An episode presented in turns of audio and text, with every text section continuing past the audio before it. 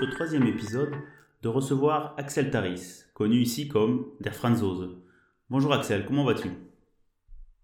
Bonjour Joël, ça va très bien et toi? Écoute, euh, je suis ravi de t'avoir ici pour euh, ce troisième épisode. Euh, comme tu... Là aussi, merci. Ah bah ça c'est cool. Depuis le temps qu'on s'est pas eu, au téléphone, on se voit. C'est vrai. Ouais, ça, fait, ça fait quelques années maintenant, on était beaux et jeunes. M'en parle pas, mais enfin. Comme je l'ai indiqué à, à, vous tous, cette série modestement intitulée Entrepreneurs francophones et francophiles d'Allemagne va s'attacher à découvrir les différentes facettes au parcours de créateurs d'entreprises ou de projets personnels à travers un échange convivial. Donc Axel, commençons par le début. Peux-tu nous présenter ton cheminement qui t'a amené à Hambourg?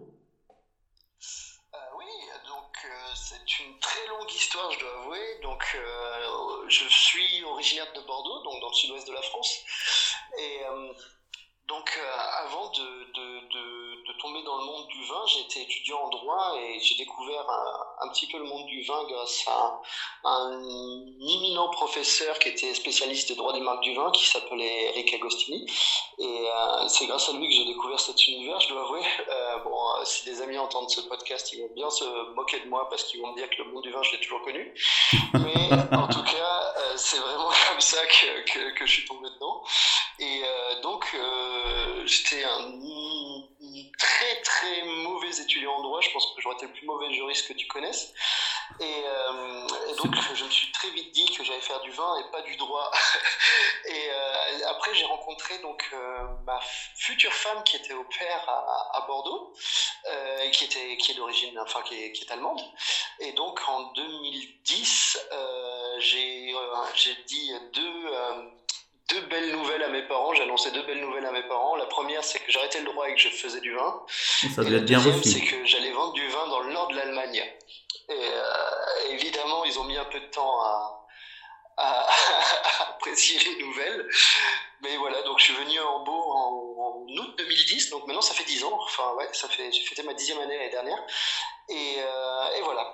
Donc, euh, ouais, au début, j'ai, euh, si tu veux tout le cheminement, au début, j'ai, j'ai bossé chez Havescook, qui est le plus gros caviste en ligne européen, qui est à Tornisch, donc dans la banlieue d'Hambourg. Ouais.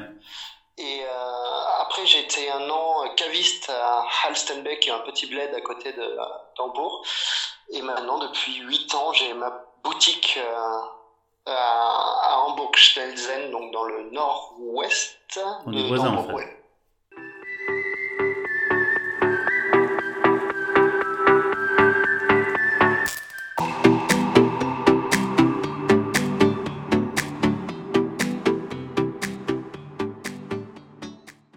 Donc ton magasin, parle-nous un peu euh, ton concept ou euh, déjà. Euh...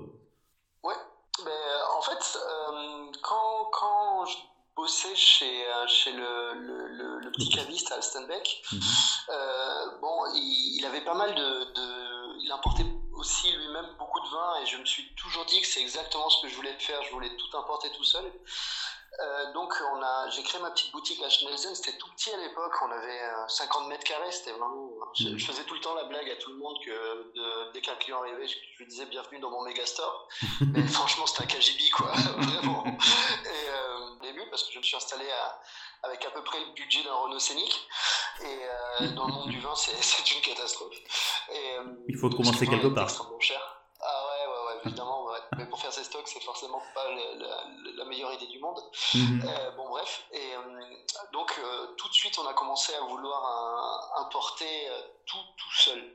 Donc c'était que des tout petits vignerons d'un peu partout en France, et que des tout petits, des vignobles assez, c'est-à-dire qu'on a rarement fait des on a rarement fait, on n'a jamais fait des grands crus classés, on n'a jamais fait des, des, des, régions extrêmement connues. Par exemple, j'ai j'ai jamais eu de, de, comment dire ça, de, de Von Romané au magasin, c'est un truc impossible, c'est complètement dehors de mes moyens et en dehors de, de, de, ce que je veux faire dans le magasin. Mais par contre, on a, on a des petits Bourgognes, on a des petits Bordeaux, on a des Graves, on a des, Mhm. des on a des vins de Touraine, on a des vins de Lorraine, on a des vins de pas mal de vins de Languedoc. Donc euh, on a vraiment essayé de chercher le, le rapport, le meilleur rapport qualité-prix et, et, vraiment tout, tout, tout, tout importer tout seul, pas acheter euh, Mhm. dans des dépôts en Allemagne. C'était vraiment bosser du début à la fin de la propriété directement jusqu'à jusqu'au petit magasin de Schnelzen. Ça, c'était l'objectif. D'accord. Donc ça veut dire en fait tu sans, sans, le vouloir, tu as un peu construit un tour de France des vins pour euh, les locaux allemands, enfin ici à Hambourg, euh, ou aussi. Ouais, ouais, ouais, ouais. ouais. Mhm. un tour de France en, gros, parce que je crois que je vais avoir besoin d'une vie pour connaître toutes les régions françaises, euh, enfin toutes les, toutes les appellations, mais, mais même plusieurs. Hein. Je pense qu'une vie ne suffit pas. Ouais. ah, je pense que franchement, je pense qu'il y a besoin de plusieurs vies, c'est sûr. Mm. C'est à peu près comme le fromage. Ouais. Mais, euh, mais, mais c'est sûr, on essaye de faire ouais, d'importer pas mal de régions. Après, euh, on, va, on va pouvoir en parler plus tard, mais après, il faut on pas faire n'importe quoi non plus. Mm. On, il faut aussi s'adapter au goût local. Et donc, il y a quelques régions dont ça sera pas vraiment possible pour, par exemple, des régions d'acidité du vin, des choses comme ça, qui les... sont, qui ah, sont okay. pas complètement possibles d'importer, ouais. Mhm. Est-ce que ça veut dire peut-être, euh, moi je pensais, bon, on en avait discuté par le passé, mais par exemple les liquoreux, euh, pour ah, l'Allemagne, ah, ça, ça fonctionne. J'ai une histoire très rigolote avec les liquoreux. Ah, mais très bien, une anecdote, c'est bien. Parce que j'adore le sauterne en fait. On est deux. c'est difficile ici. Ah ouais, le, un, un sauterne et un. J'ai kiffé ton accent bordelais là à l'instant. euh, ça, ça, ça c'est donnant aussi. Hein. Ça fait longtemps que j'en avais pas entendu.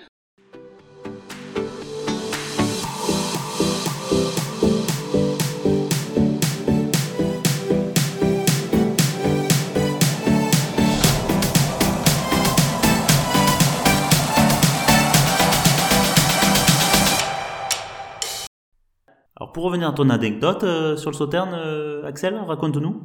Donc mon chef, euh, mon chef chez ce gros caviste en ligne me dit euh, qu'est-ce que vous qu'est-ce que vous voudriez commander si vous étiez client? Et moi tout de suite je lui dis moi j'aimerais bien j'aimerais bien avoir du Sauterne et je comprends pas pourquoi il y en a pas beaucoup vous vendez pas beaucoup de Sauterne. Et, et là il me répond mais tu veux pas vendre de vin ou quoi? J'ai pas compris. Okay. J'ai vraiment pas compris. Et, euh, et en fait, j'ai compris ça mais beaucoup plus tard quand je me suis mis à mon compte et que j'ai commandé du Sauterne et que j'ai mis un an à le vendre, quoi, ou deux peut-être même. Et, euh, et là, j'ai compris que, que le, le, vin blanc liquoreux, c'est tout simplement un no-go dans le nord de l'Allemagne. Et euh, c'est très très très très bizarre. C'est vraiment un goût local, donc c'est euh, c'est très spécial. Mais bon, je, reste un immense amateur de sauterne, donc je continue à en commander, mais beaucoup moins maintenant, vraiment. Ah bah alors maintenant, je sais aussi que je vais me procurer mon sauterne parce que c'est j'ai beaucoup de mal ici. Exactement. Moi, on, a aussi, on, a aussi, pas mal de Montbazillac, c'est très bon. Ah, c'est très bien. C'est moi, j'ai quelques bouteilles tout le temps, le Montbazillac. Mais c'est vrai que le sauterne, mon test, quand j'allais voir les, les cavistes quand, quand, je suis arrivé à Hambourg, quelques années avant toi, euh, pour les tester, je, pour les embêter, parce que je suis un peu taquin, tu me connais, je demandais toujours du sauterne. Et si le caviste avait du sauterne, j'allais voir les autres bouteilles. Si on n'avait pas, je passais au suivant. C'était, c'est assez, assez vache. Enfin. c'est sûr.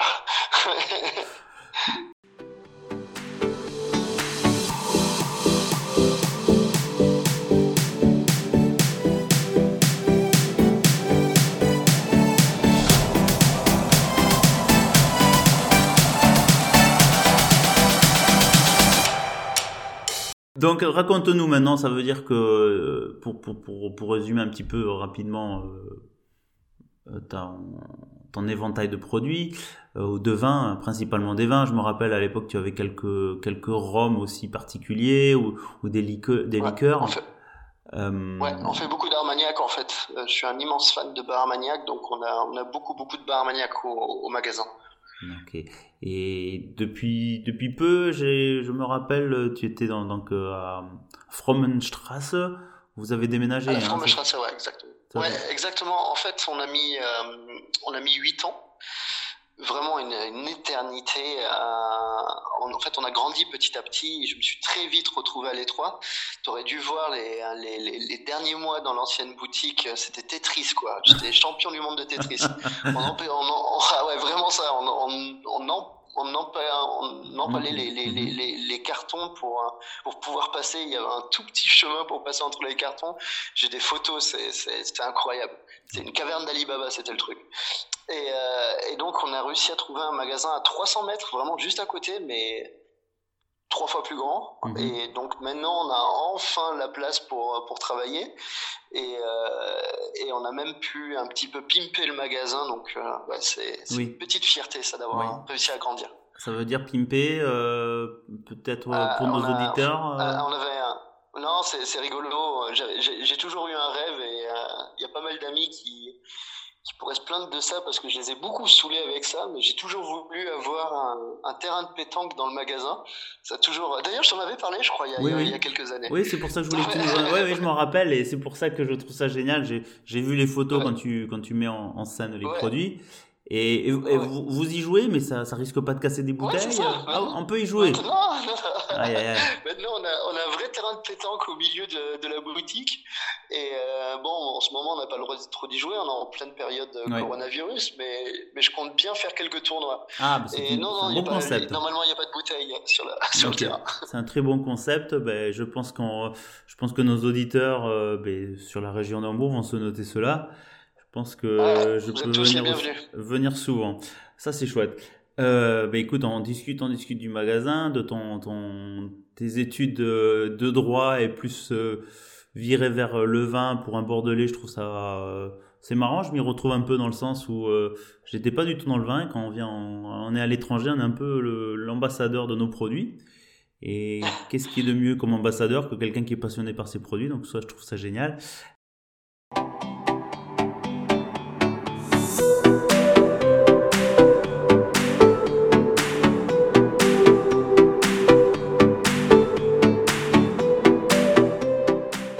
J'ai vu dernièrement que tu mettais en avant par rapport à la situation actuelle euh, un nouveau concept, donc euh, enfin nouveau concept, un concept, euh, la Glue Glue Box. Est-ce que tu peux nous en dire deux mots? Ouais, en, fait, en France, il y a un marché, il y a un acteur très très connu sur la box de vin qui fait des trucs super, qui fait absolument super. Et en, en Allemagne, il y avait, euh, il y a beaucoup de box aussi. Il y a pas mal de box de vin. euh, tous les tous les gros acteurs du vin font leur box. Mais par contre, il n'y avait pas de, déjà, il n'y avait pas de box 100% de vin français. Mhm. Euh, et et c'était toujours, comment dire ça, c'était toujours un petit peu adressé à des experts. À de- c'était- en fait, très souvent, euh, bon, j'ai pas critiqué les autres, mais, mais très souvent, je trouvais ça un petit peu trop sérieux.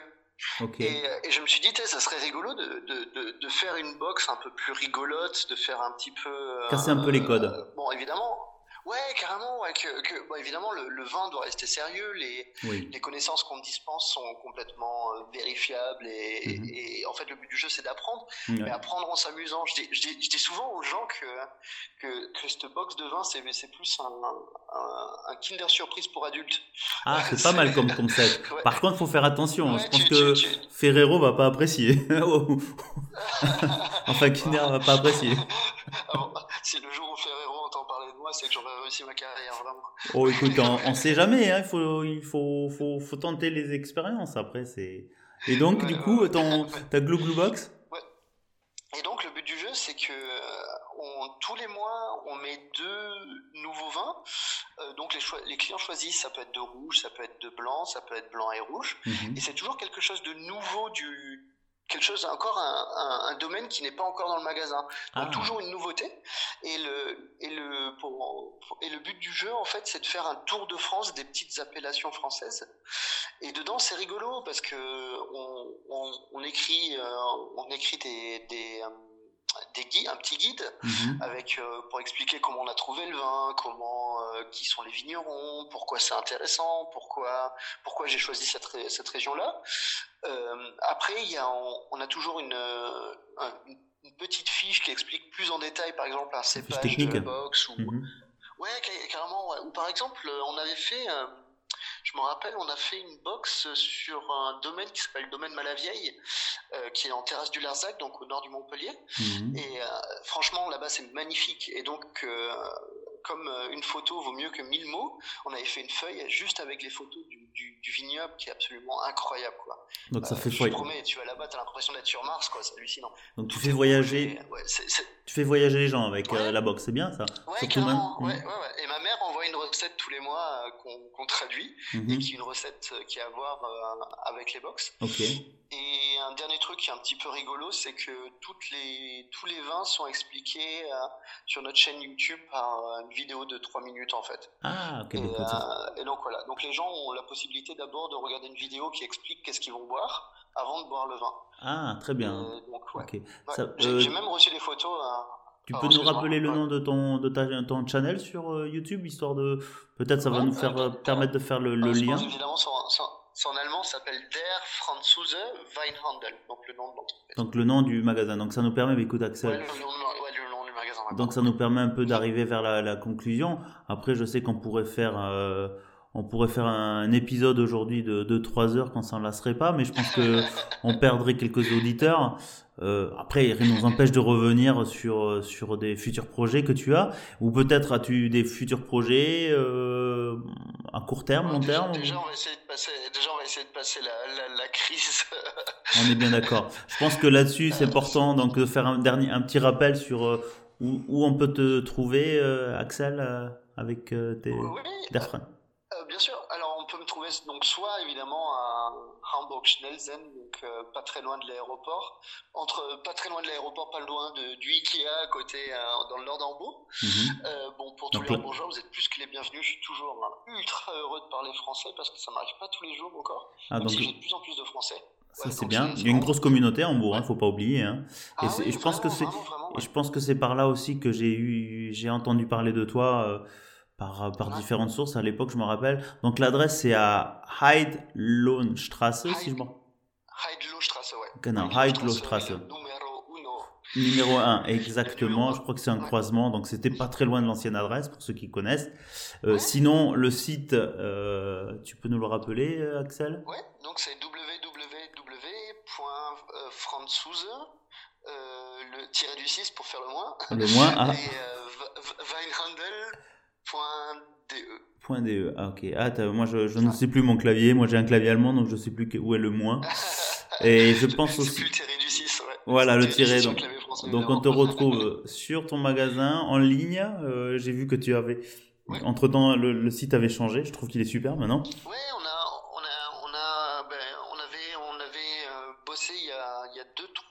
site, Mhm. ce qui m'a été vachement utile pour le, pour le, pour le début de, de l'épidémie, parce Ouais. qu'on a tous réussi à, à bosser en ligne, Mhm. même si on a toujours été ouvert. Ça, par contre, c'était, euh, on est toujours ouvert, c'est-à-dire, euh, on est euh, Ouais.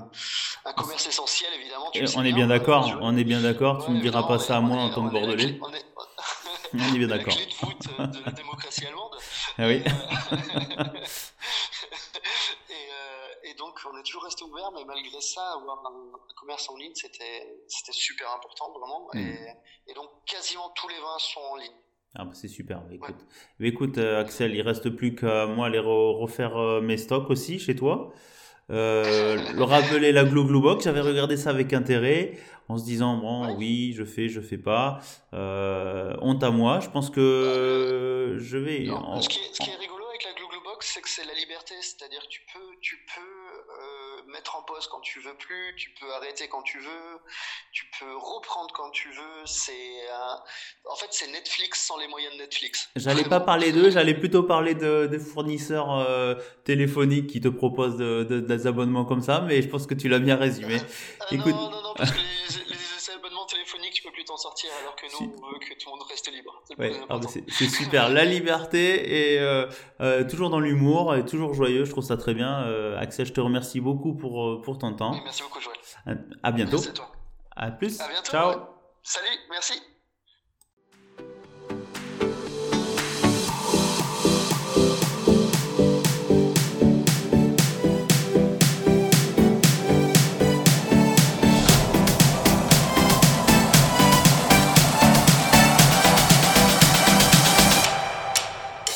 Eh bien, chers auditrices et chers auditeurs, j'espère que ce troisième épisode vous a plu.